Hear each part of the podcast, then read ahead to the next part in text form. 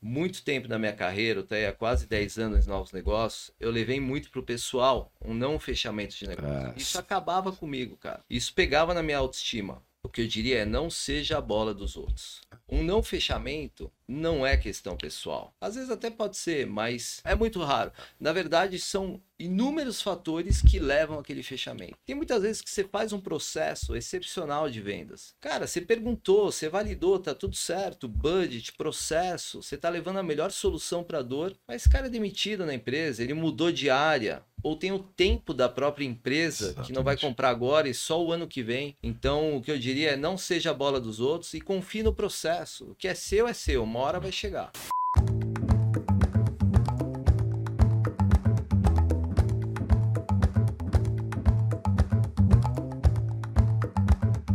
Fala, meu amigo empreendedor, empreendedora, tudo bem? Seja bem-vindo a mais um podcast, Os Donos das Vendas, aqui com a gente, né? Você sabe que a gente sempre aqui busca eh, pessoas que podem agregar demais nessa jornada para você que é empreendedor, né? Que vive dessa atividade de vendas.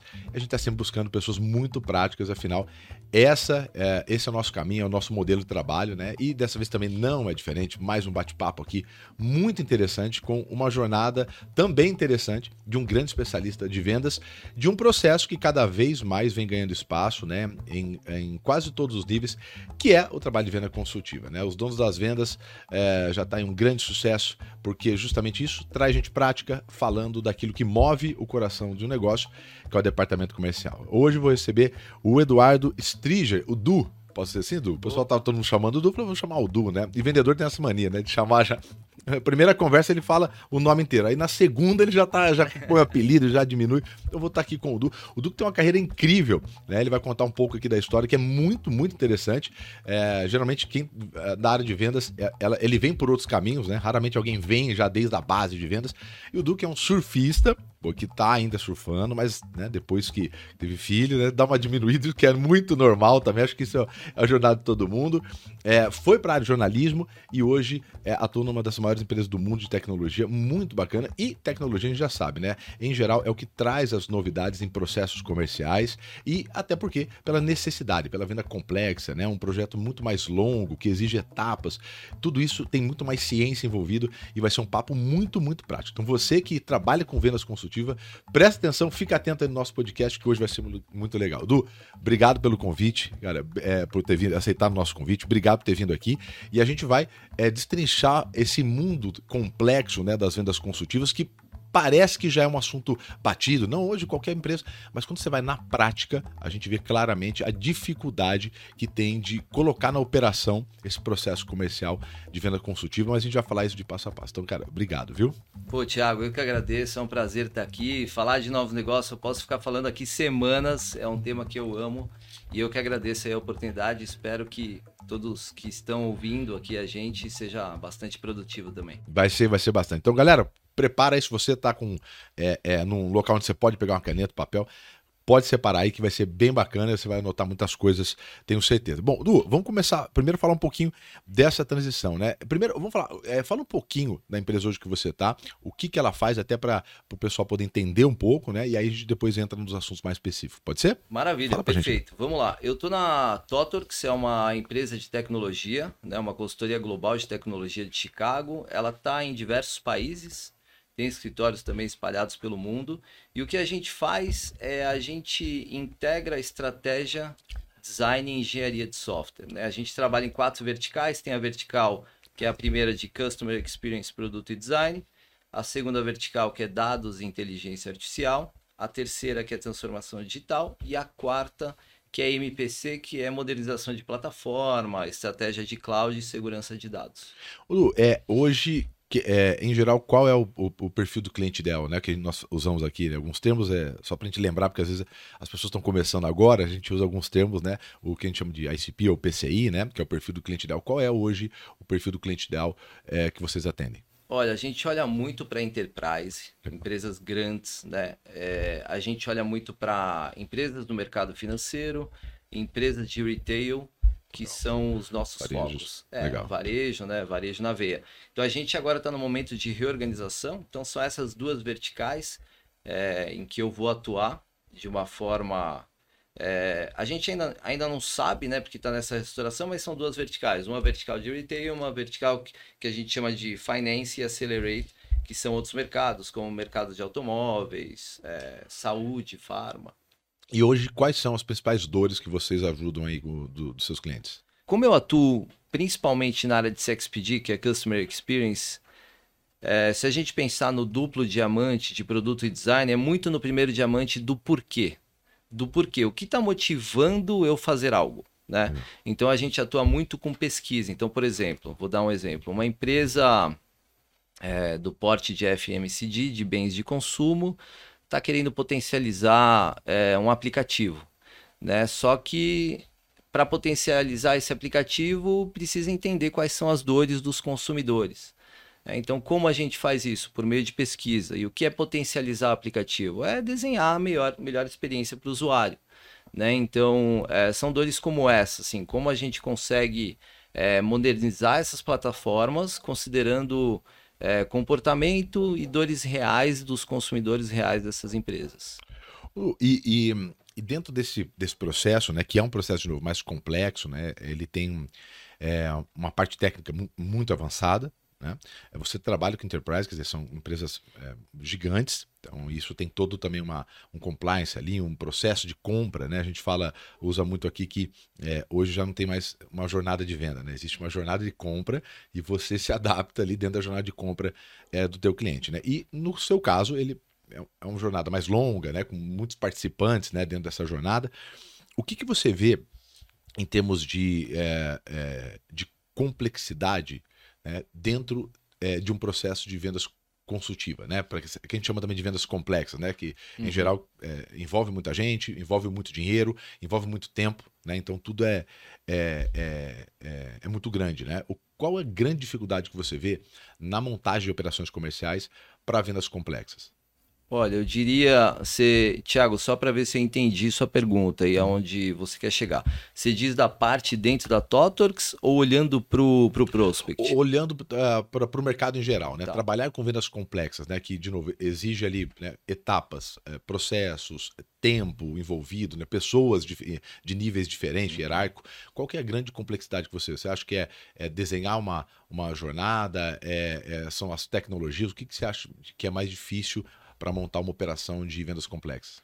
Olha, eu diria que tem uma parte interna de sistema de CRM para dar visibilidade, boa, né, boa. que eu acho que é importante. Então, por exemplo, hoje na Totor que são diversos business development atuando em diversos projetos, até porque os temas que a gente fala são complexos, são verticais, né? Então, a gente tem um sistema para dar visibilidade, principalmente por ser uma empresa global, né, para dar visibilidade para fora, mas quando a gente olha para o cliente, é... são vendas, como você disse, eu concordo, assim, são complexas, o ciclo é super longo. Eu acho que o estudo, pré-pesquisa, identificar com quem a gente vai falar Boa. e tentar chegar no decisor já é um grande, eu acho que é uma grande estratégia para a gente tentar diminuir essa complexidade. Eu diria que tem um, professor meu, que eu fiz um curso, Felipe Zorzi, e ele me disse um, uma frase que é, eu concordo plenamente. Assim, ele fala, cara, processo de novos negócios é um caos. É sempre um caos. E a nossa tarefa como vendedor é tentar deixar isso um pouco mais suave, né? Perfeito. Tanto para o nosso lado quanto para o lado do cliente, do prospect. Porque imagina só, a gente é uma consultoria. Lá, quem está do outro lado está vivenciando aquela dor há muito tempo. Se está buscando uma consultoria é porque não consegue fazer internamente. Então imagina o nível de estresse que essa pessoa chega. Então o nosso papel aqui para tentar deixar isso menos complexo, e aí entrando um pouquinho na, na venda consultiva, é a gente ser gentil com essa pessoa. Né? Ninguém vai abrir a sua dor se você não deixar aquele ambiente confortável para isso. Eu diria que o processo de venda consultiva é quase um processo terapêutico, cara. Exatamente isso. Exatamente isso. Então, quer dizer, você, você acha que essa, essa, esses primeiros momentos de abordagem talvez sejam os momentos mais importantes de toda a jornada? Exatamente. Entender é isso, entender a dor, entender exatamente, porque esse, esse ponto que você falou, o, do, é, é, é, muito legal, porque assim, de novo, é que como a gente está muito envolvido há muito tempo nisso, às vezes parece algo muito simples, né? Então, uhum. quando a gente mostra lá toda, em geral, ali o funil ou uma jornada né, de compra, a gente fala, pô, a parte mais importante é a parte de levantamento de necessidades, entendimento do problema. Para a gente é algo simples. Mas quando você, como a gente atua aqui no Seus Clube, com, vai contando todos os nossos clientes, nós estamos falando de 200 e poucas empresas, uh, são, não, são 33, são 600 e poucas empresas por ano que a gente é, conhece, conversa, discute com o dono sobre isso. E quando você vai entender as dores, é, e ele começa a falar, claro, a primeira dor é, não, eu tenho um desafio com venda, mas uhum. ele, ele, ele olha final de funil. Né? Aí quando você começa a entender, deixa eu entender um pouquinho, como que é o, o organograma ali, né? Como que é formado, tal, quantos, quantos é, é, clientes cada vendedor tem. Quando você começa a entender um pouquinho, tá aí, o que, que ele fala, qual que é a dificuldade? Você vê exatamente que o grande problema, ele tem dificuldade no fechamento, porque a parte de entendimento de dores é muito fraca. Uhum. Né? É muito fraca. Quando a gente vai olhar lá para o SPIN lá, a gente lembra, né? As pessoas com maior nível de fechamento são as que ficam mais tempo em perguntas de necessidade. Né? Quer dizer, qual que é o nível dela? Entendendo quais dores elas já tiveram, por onde elas passaram. Então, é, na sua opinião, essa parte de levantamento de necessidades para vendas complexas é a parte mais importante da jornada. Perfeito. É isso. Perfeito. Legal, legal. É, e, e, e, galera, e quando a gente fala sobre isso, é, é ter um processo, né? Quando a gente vai olhar para a empresa um pouco maior, provavelmente, né, vocês têm um método lá dentro. Né? Esse método é, é criado por vocês em geral, é de aprendizados. Como que funciona esse desenvolvimento ou esse treinamento ou formação desses vendedores consultivos da empresa? Olha, o que a gente faz, assim, a gente ainda não tem algo muito escalável. É, eu estou há um ano e pouco lá, né? Então é interessante até essa sua pergunta, porque eu acho que eu sempre fui um exército de um homem só. Sabe aquilo de não ter tanto time e ter. Os desafios que eu entrei foi muito assim. A venda está sendo feita pelo dono da empresa a gente precisa organizar e profissionalizar. O que seria isso? É gerar histórico, criar uma ferramenta, um pipeline, gerar mais conexão com o time e principalmente criar um plano de go-to-market. Então, é, eu diria para você que hoje a gente não tem tanto. É, tanta profissionalização é, interna, uhum. né? Cada um traz a sua experiência e acaba sendo meio que cada um por si, assim, porque cada um está em uma vertical. Entendi. Né? Mas eu diria que. Desculpa, eu perdi um pouquinho a, a pergunta. Podemos voltar? É, sim, que a gente estava falando sobre é, a, a parte de como é que dentro hoje né, ah. na, na, sua equipe é formado. Isso tem um, tem um método muito é, definido? Vocês têm um trabalho de enablement assim, muito é, processual? Ou, ou, ou, ou, ou, quem trabalha na parte comercial Não, já tem o seu solto, método? Solto. Cada um tem o seu método. O que a gente tem é um plano de go-to-market. Legal. Né? Então, assim, eu acho que muito do que você trouxe também da complexidade, tentando fazer uma conexão com a outra pergunta, é, não tem jeito de você ir para a rua sem saber o que você quer. Né? Então, perfeito, a gente perfeito. define um plano de go-to-marketing. Eu atuo muito em novos logos. Então, a gente desenha quais logos que a gente quer trazer para a empresa e aí a gente se aprofunda. Aí tem um trabalho muito, muito grande de pesquisa. É. Eu acho que, principalmente, é, tem um lance interessante que eu gostaria de trazer para o pessoal que é não tem como você sentar na mesa com o cliente sem saber quem é essa pessoa. Né? Então o que a gente faz lá é muito proto-persona. Então a gente entende quem são os possíveis buyers do nosso negócio, do nosso serviço. Então, essa, essa, nessa etapa, então, esse ponto é muito legal. É, a, a, o principal objetivo é entender quem é quem na jornada? Exatamente. Legal. Exatamente. E tentar trazer essas pessoas para a jornada. Fantástico. Então, identificar esse contato que eu tenho em tal empresa X do segmento Y, ele é o que? Um decisor? Ele é um. Influenciador, é um influenciador, né? o que que ele é, e para a gente chegar no, no decisor. Mas daí a gente desenha, assim, o que motiva essas pessoas, é, a gente desenha a própria persona ah. mesmo para criar uma narrativa para eles. Fantástico. Porque no final das contas, cara, vender negócio, na minha visão, é sobre influência, né? É então, se você não influencia, você não Perfeito. vende, né? E aí eu diria, é, que me veio em mente agora também, no processo de consultoria, cara, o preço não pode ser protagonista. É. Você tem que gerar valor de outras formas. Tem que gerar valor por meio de conexão. Né? E aí eu gosto de usar muito o poder de escuta, porque eu acho que é a ferramenta mais potente de empatia para gerar conexão. E empatia, quando eu falo, é, é bem diferente de simpatia. Pô, simpatia, legal, você compartilha um sentimento. Empatia, você entende quem é a pessoa por trás do sentimento. Então, eu digo que o processo de novos negócios consultivo, ah, o principal motivo e o que me motiva é tentar entender o que tem por trás das palavras. Né? Aquela pessoa que está fazendo um pedido de briefing, por trás de um processo de novos negócios, é uma questão de sobrevivência. O que, que é? Ela está querendo se promover, ela tá para se, ser mandada embora e ela precisa deixar um legado dentro da empresa. Caraca. Eu acho que quando você descobre isso, você age de forma colaborativa, você dá a mão para a pessoa e aí você passa a ser um facilitador e não um vendedor. Então, assim, na minha, na minha carreira toda de venda consultiva, eu tento ir por esse lado da facilitação, uhum. de colaboração, com esse olhar empático de conexão. E, e, e esse, porque assim, é, descobrir nessa profundidade, né? Primeiro descobrir os decisores já já, é, já, já, tem um método, né? Já, aliás, tem vários métodos, né, uhum. para descobrir. Mas já é um processo, né? Já, já faz parte de um processo. Nessa profundidade ainda de que é fantástica, né? Pô, ele, ele o, o que, que ele quer? Porque assim, tem o que a empresa quer uhum. e tem o que ele quer, né? O, a, o decisor, o influenciador, aquele que você está falando. Às vezes esses objetivos estão tão juntos. Às vezes não, né? Como você falou, às vezes ele quer deixar, às vezes ele está de saída, às vezes ele, ele tá para ser promovido, ele está dentro do processo de sucessão, né? É, tudo, e, e essa parte tem um método, tem, tem, um, tem um tipo um playbook dentro Sim. lá. É, olha, o que, que eu preciso, tipo um SLA, eu preciso descobrir isso daqui é, antes de fazer um próximo passo. E lá, aí tem um método disso. Exatamente. Legal. Eu vou te contar qual que é o poder que a gente criou ali. Boa. A gente, o processo de novos negócios, ele é um pouquinho mais longo e aí a gente já identifica que isso é uma seleção natural para quem realmente está afim de trabalhar com a gente. Geralmente você pega as empresas, é uma reunião de briefing, uma segunda reunião de apresentação da proposta, aquele PDF oficial. Hum. A gente faz geralmente quatro conversas. Na primeira conversa ela é super rápida, 20 minutos de diagnóstico. E tem perguntas e aí eu acho que fazendo um cross com, com a minha carreira de jornalista, eu acho que é muito de saber calibrar essas perguntas, né? fazer as perguntas certas.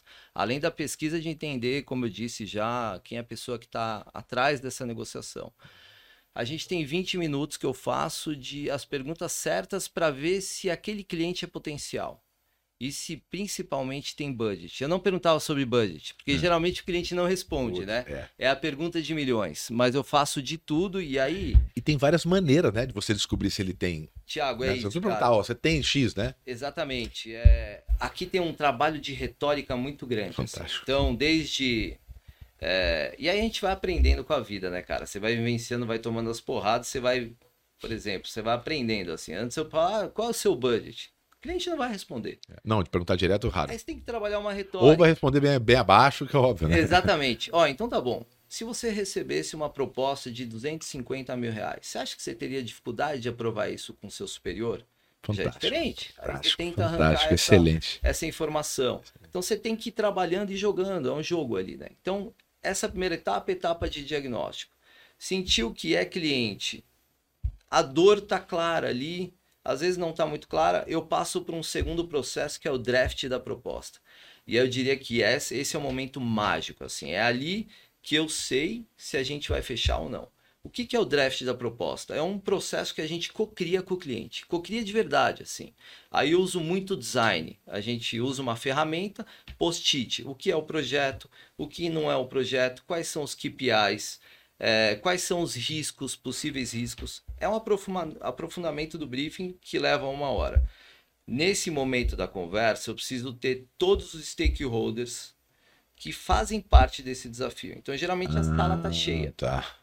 E aí, qual que é o poder disso?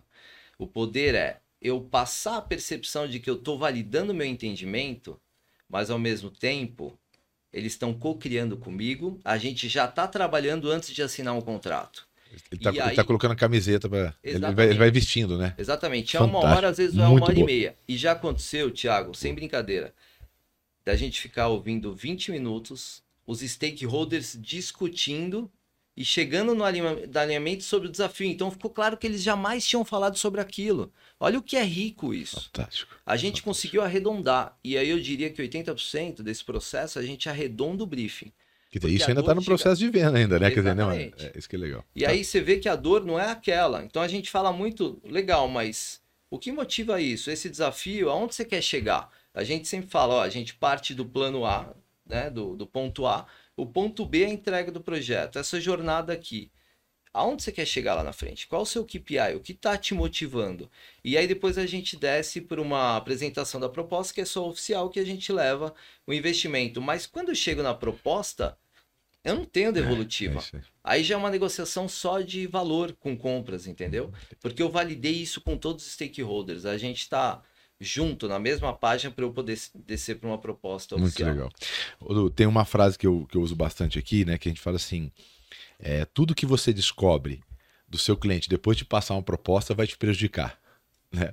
Então, eu acho, esse processo seu aqui, e foi uma aula, né? Quem está escutando aqui deve ter notado, é legal esse passo um, passo dois, passo três, é, a importância de, né, inclusive da cocriação do resultado. Né? Eles praticamente passam, quer dizer, foi validado pelo menos um budget próximo daquilo, né? Como você falou, olha, esse valor seria impeditivo, né? Seria, você teria muita dificuldade, pô, então já sabe que em torno daquilo já faz sentido para ele, né? A segunda é o levantamento, né? Genuinamente, né? do que, que dói e o que, que não dói. E depois, obviamente, o final, ele é quase que um ele é quase que uma consequência, né? Uhum. A gente fala que fechamento de vendas para processo complexo, ele, ele é quase que uma, uma consequência né? É assim, não, você não trabalha tanto ali no fechamento, né? Você já trabalhou em todo o resto. Ali é só um, uma questão de detalhes. Então, pô, galera, quem escutou aí teve a possibilidade de anotar. Se você não conseguiu anotar, volta depois, senta, porque esse passo a passo é, assim, é, é uma aula muito prática é, e muito funcional do que é a venda complexa, que olhando de fora e às vezes olhando alguns livros, né, o pessoal gosta de deixar mais complicado, porque eu, quanto, parece que quanto mais difícil no livro, parece que mais valioso fica, né? É, dá trabalho, mas não foge muito disso que o Du trouxe aqui, né? De esses entendimentos é, e, e as etapas. Às vezes o pessoal sofre muito com negociações justamente por não respeitar é, essas etapas aqui. E você está falando para mim que, em geral, o, o, tempo médio, o ciclo de vendas aí de vocês pode variar até mais de ano, né? Exatamente. Um projeto complexo de tecnologia leva um ano, dez meses. Um projeto que é a primeira parte do diamante, que é do porquê, que é de Customer Experience Product Design, geralmente de três a quatro meses. Tá. E, e, e, em geral, como esses processos são longos, como que funciona em geral a remuneração é, de pessoas que trabalham com, com, com processos né, mais longos de venda? A remuneração, a gente tem um fixo, né? E aí tem um variável com relação a, aos fechamentos de negócios que eles são contabilizados por quarter. Ah. E aí depois tem um bônus no final do ano também. Ah, e, ah, Legal. E esse, em geral, o variável do pegar o OTE dele todo lá, né? É, em geral, o variável, ele corresponde a quantos por cento? 30, 40, 50?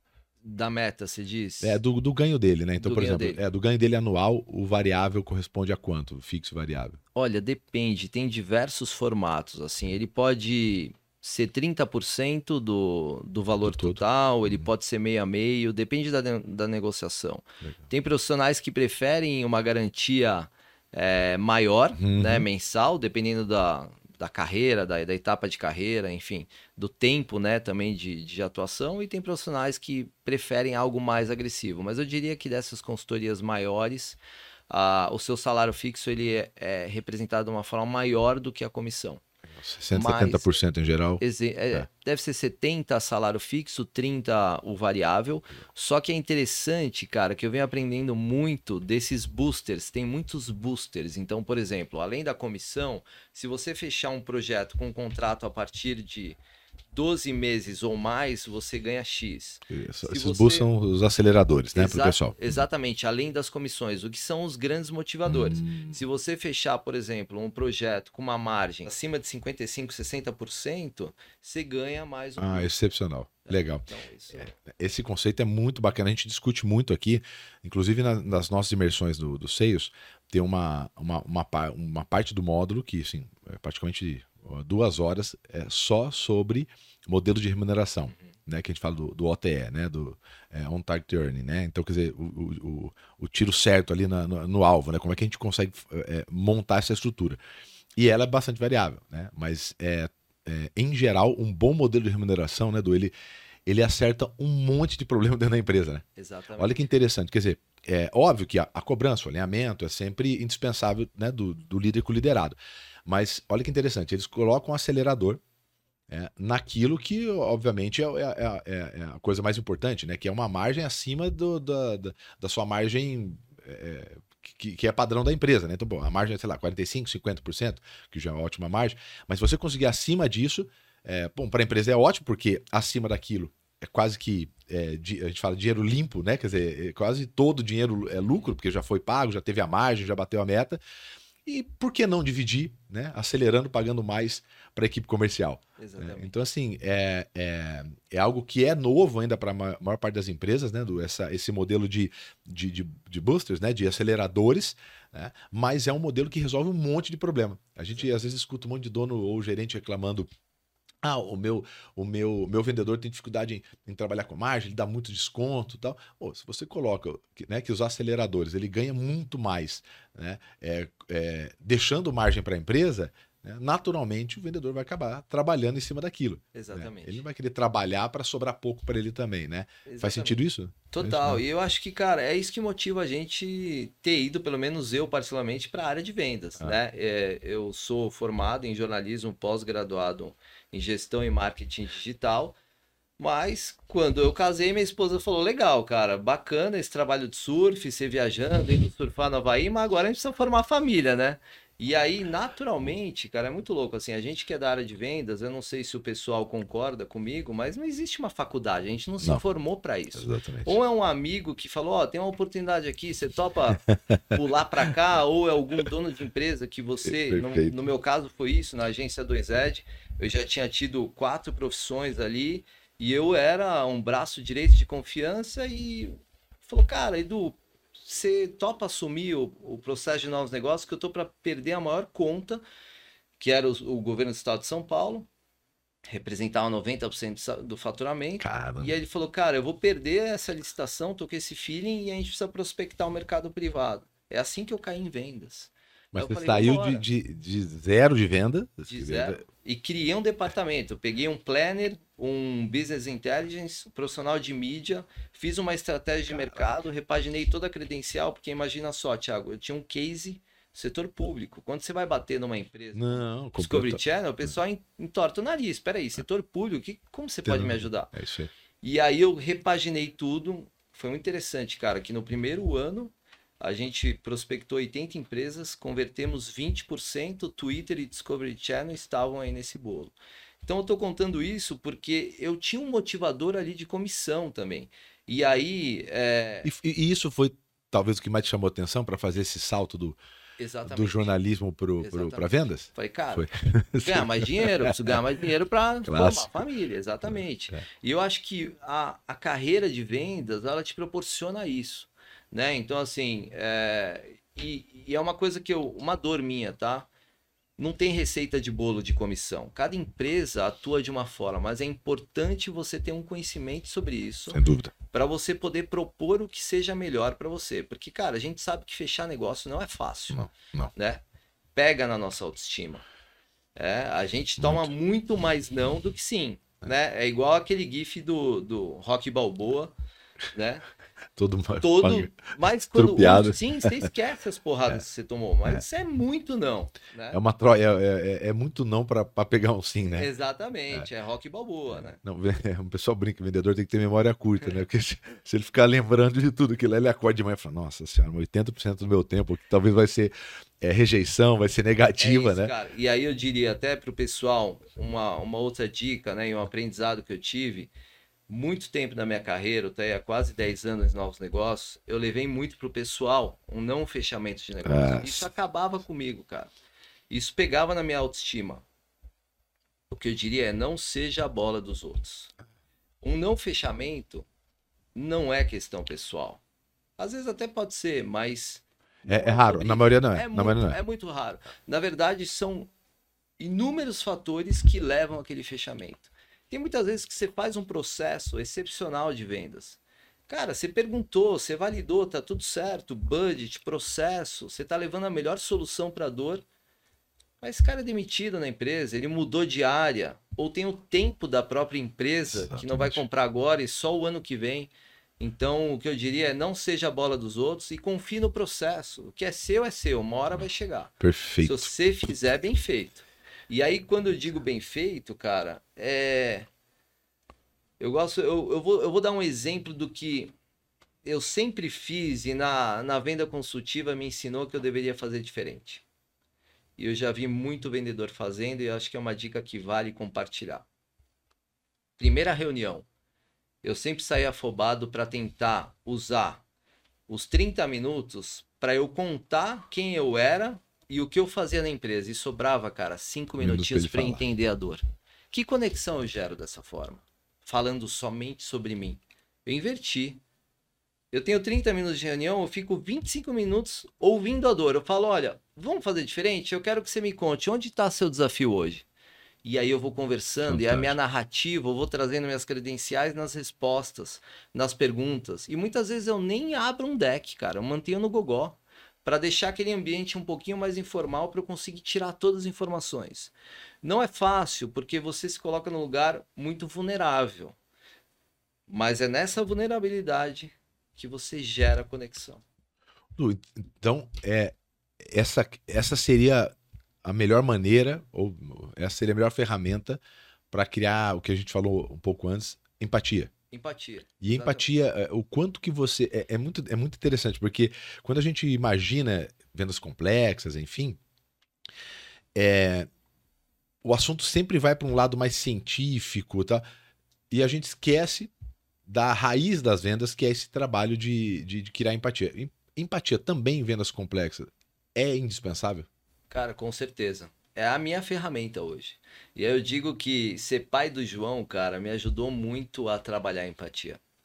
Você vê é. aquela criança, eu, eu faço muito cross, assim, eu trago muitos aprendizados da parentalidade pro meu dia a dia pessoal e principalmente profissional. Por exemplo, cara, você tem uma criança em casa que ainda não sabe falar, um bebê. Cara, você precisa ser empático para entender o que tem por trás daquele choro. É fome? É frio? O que, que é sono? Né? Você tem que se colocar no lugar daquela criança. E é o que eu é, tento fazer no processo de novos negócios.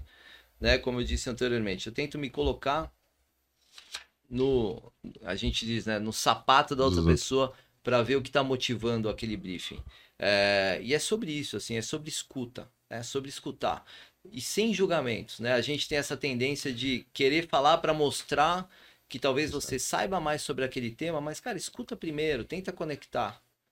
Inclusive, esse ponto, vou pegar esse ponto, é, principalmente onde tem é, mais complexidade, mais informação, né, parte técnica, é, eu vejo muitos vendedores tentando é, se mostrar é, muito inteligente é, para o cliente. E é interessante porque tem um, tem um, livro do Daniel Pink que é Vender da Natureza Humana, né?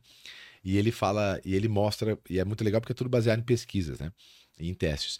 Ele mostra ali que é, se mostrar muito inteligente é, é, gera é, pouca empatia, porque o outro lado fica, inclusive, com, é, com receio de perguntar, oh, de fazer comentários.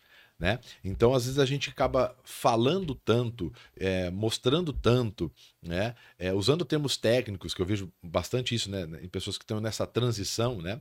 É, que você acaba afastando Uhum. Então você acaba não pegando ali o, o, o, core de uma venda complexa, que é entender genuinamente. Né? Então, quanto mais o cliente falar, mais você aprende. Exatamente. É, e acho que em vendas, é, acho que é, é, na vendas complexas, entender da dor talvez seja o grande diferencial. Né? E, e, e talvez seja isso que é, é, talvez tenha sido uma boa parte do, do seu sucesso.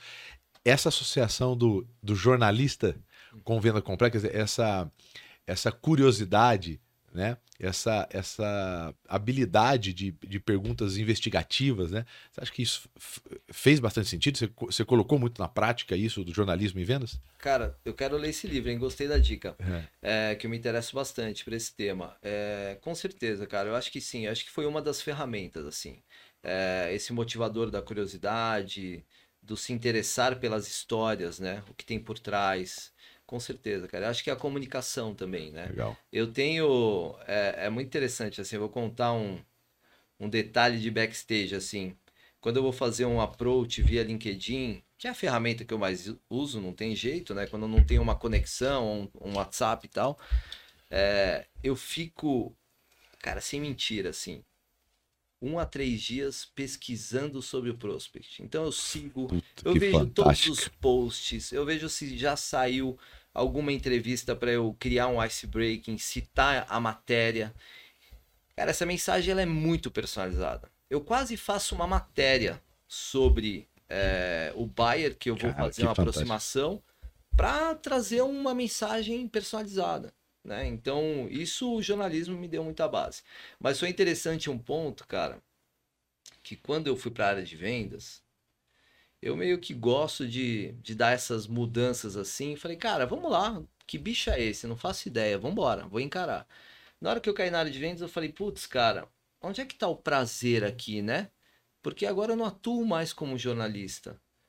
E aí, aos poucos, eu fui entendendo que tá aí a pesquisa, calibrar a pergunta, pensar numa mensagem inteligente para a pessoa que está do outro lado, falar: caramba, cara, não é só mais um vendedor. Esse cara tem algum diferencial. Né? Ele estudou sobre mim. Né? A conexão ela já é gerada aí. É, então eu, eu uso muito o jornalismo nesse sentido, e principalmente na narrativa da proposta. Tem o storytelling ali, né? Tem, sem dúvida. sem Então, dúvida. como você cria esse storytelling? Qual a melhor forma de você criar? Inclusive, é, vou, vou deixar aqui para gente anotar depois. Hoje tem um, um cara que é um amigo de, de, de longa data, assim, é um dos maiores palestrantes de vendas né, do Brasil, está há muito tempo no, no mercado. Ele chama Cláudio Diogo. Ele é de Curitiba. E ele hoje, o que, que ele faz? Ele tem uma empresa, é, é store selling. Então ele pega histórias do produto, da empresa e transforma isso né, num, numa, numa copy para que os vendedores usem. Então, por exemplo, os produtos, eh, tem um, eh, eles, eles contam, eh, eles contam a, a história do produto. Né? Eu falo que ven- o melhor vendedor é o vendedor que conta a melhor história. Né? Bom. E ele também faz isso com a empresa. Então, no onboard, por exemplo, das pessoas, ah, pô, a empresa tem um. Toda empresa tem uma história. Né? E às vezes isso é muito mal contada. E talvez uma das coisas que mais gera engajamento né, do, do funcionário com a empresa seja é, entender a história. É, Como é que você se envolve num filme com um personagem? É Pela história que é contada dele. Perfeito, Então bom. ele pega a história dali, ah, o seu Antônio começou, ah, o seu Antônio começou lá em 1900 e pouco e tal, e, e aí foi, aumentou.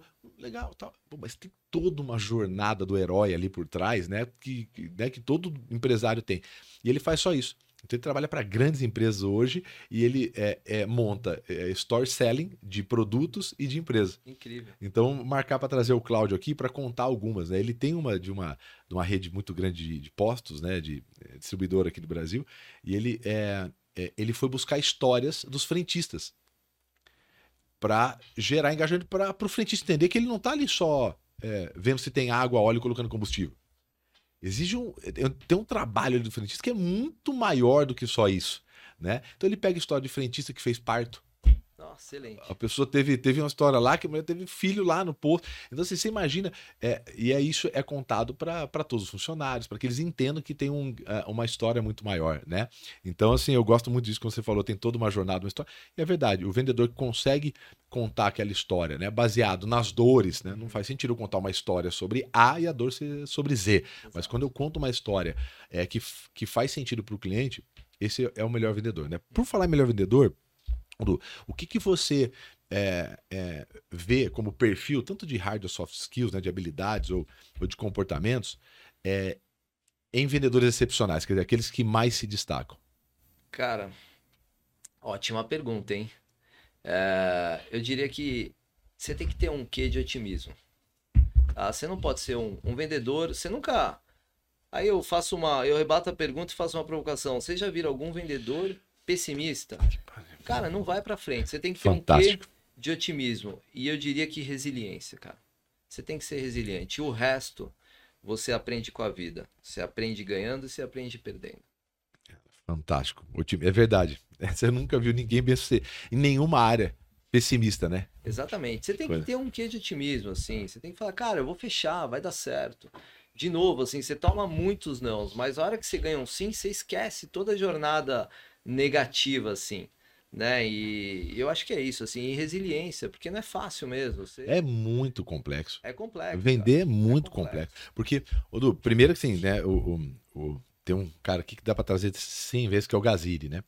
E o Gaziri, ele é um ele é um cara que foi executivo de grandes empresas e hoje ele é um, um cientista, é um, um, estudioso, tá fazendo mestrado dele em Harvard agora, e ele tem dois livros assim que são, é, são referência aqui pra gente, que é um, a, a, a Ciência das Vendas, então é, é um livro inteiro de é, pesquisa derrubando todos os mitos de venda, inclusive é, pagamento de comissão para vendedores, é, tem vários, excesso de, de, de motivação é, em empresas diminui resultado, então tem todo, e é um, ele traz pesquisa, traz pesquisa, e tem um que tá, ele tem um novo agora, né, que ele lançou semana passada, mas tem o, o de sucesso dele, que é o segundo, que é A Incrível Ciência da Felicidade, então é um livro todo baseado em pesquisa sobre felicidade.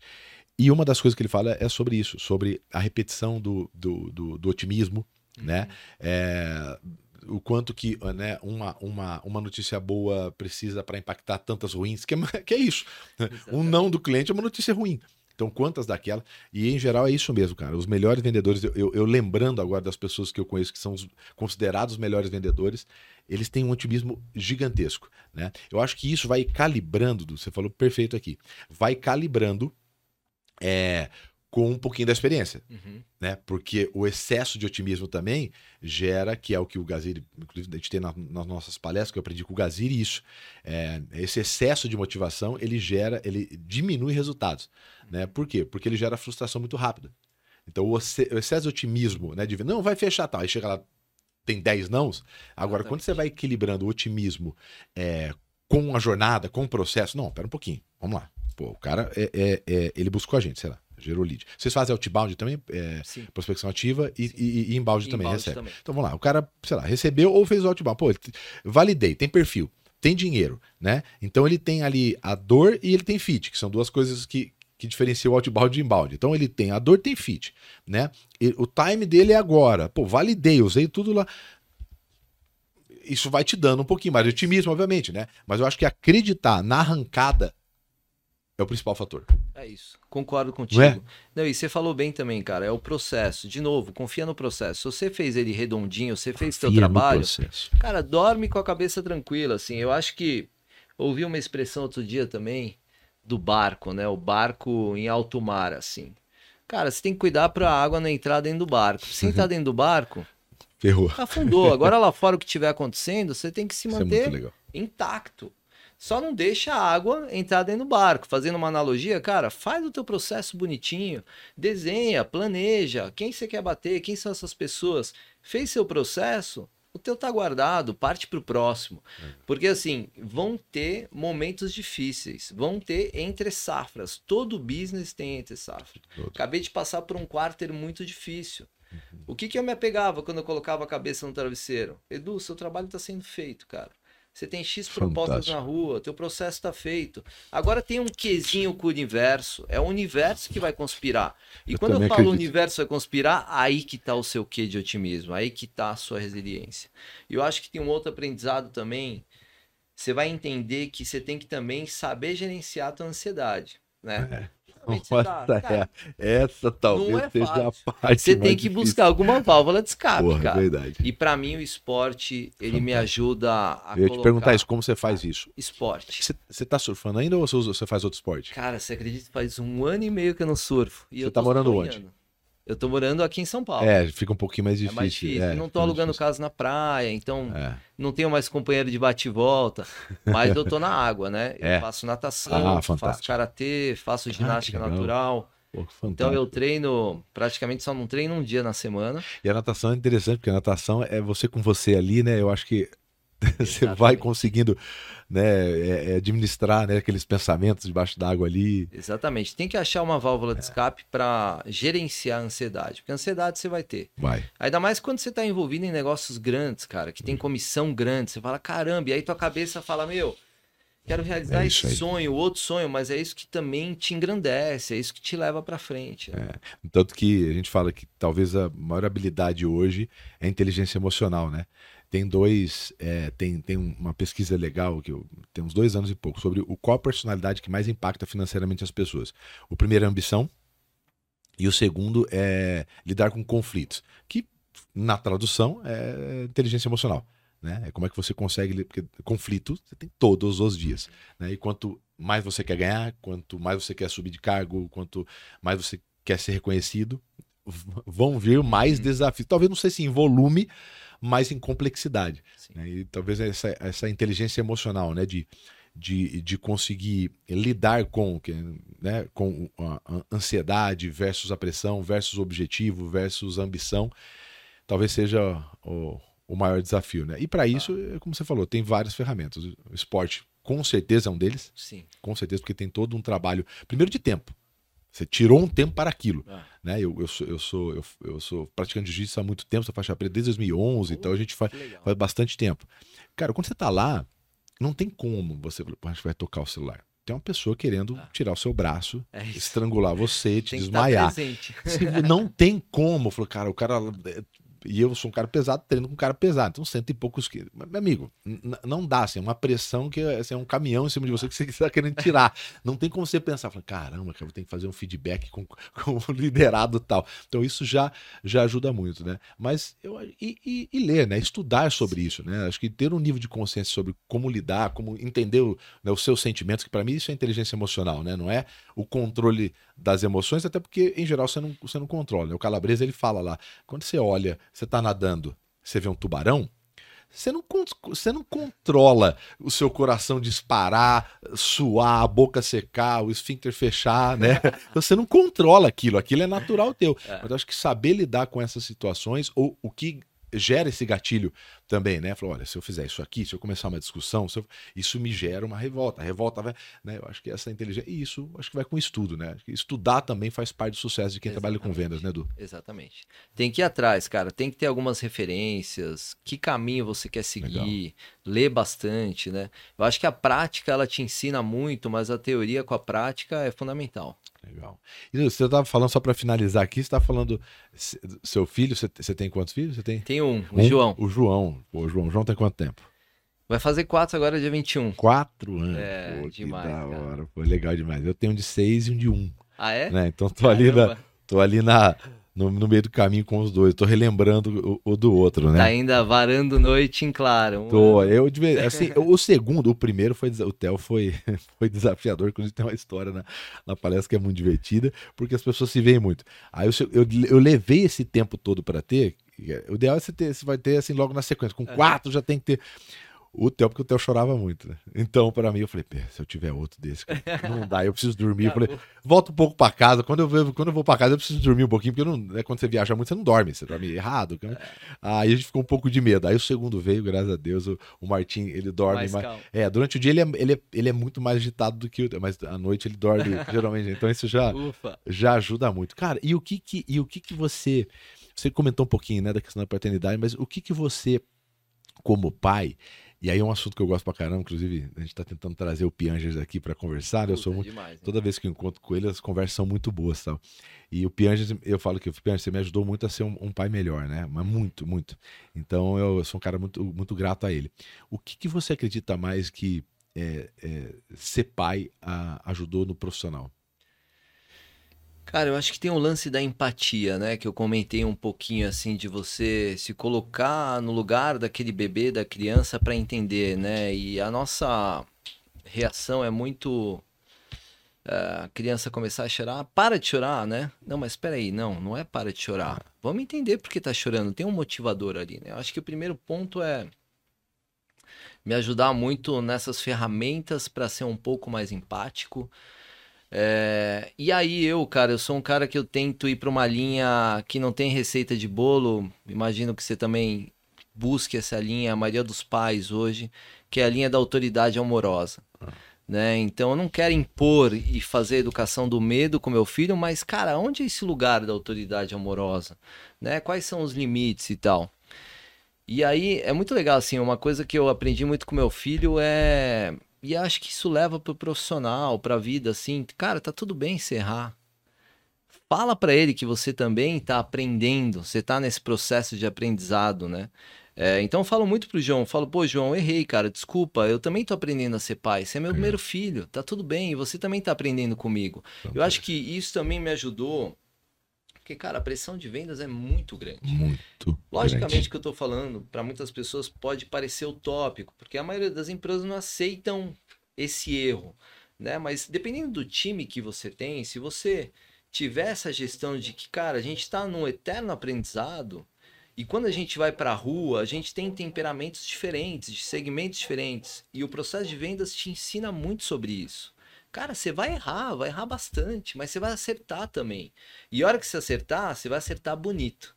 Então eu acho que a paternidade me trouxe mais essa coragem de poder errar no meu ambiente de trabalho também. Fantástico. Porque não tem receita, cara, e principalmente para venda, de novo, não tem tem diversos cursos de venda, mas ninguém se forma, não tem uma faculdade de venda. Você vai aprender na rua. Você vai aprender errando. Eu acho que é, esse é o maior a, aprendizado que eu tive assim com, com o João. Pô, E maravilha. eu diria, Thiago, que ele já vai ser vendedor, cara. Ele Se Deus gosta de quiser. negociar, hein, cara. E eu, Eu- vou te falar cada que um ele que eu. Ah, é? Não, aqui, aqui é, é bom de, de argumento? Ó, papai, é o seguinte, a gente vai brincar 10 minutinhos, ele não tem ainda referência de tempo. É eu que falo, eu fico botando alarme, né? Meu filho também.